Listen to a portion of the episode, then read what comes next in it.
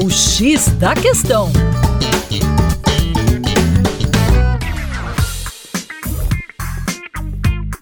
Olá, meu caro ouvinte Band News com vocês, João Marcelo do coletivo Terra Negra.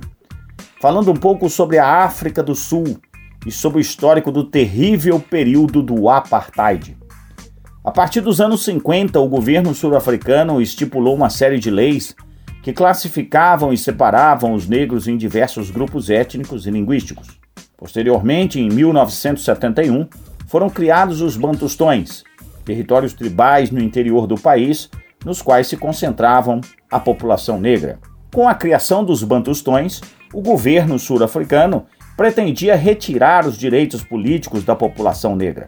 Confinados, os negros passariam a condição de estrangeiros quando estivessem em território branco. Ao mesmo tempo, embora fossem independentes, estes territórios não eram reconhecidos internacionalmente. O mais grave é que a área dos Bantustões não possuíam terras férteis e não se praticava nenhum tipo de atividade econômica que possibilitasse a subsistência e a geração de empregos.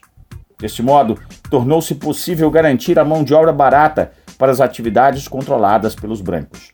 Os negros só podiam permanecer nos territórios brancos se estivessem trabalhando.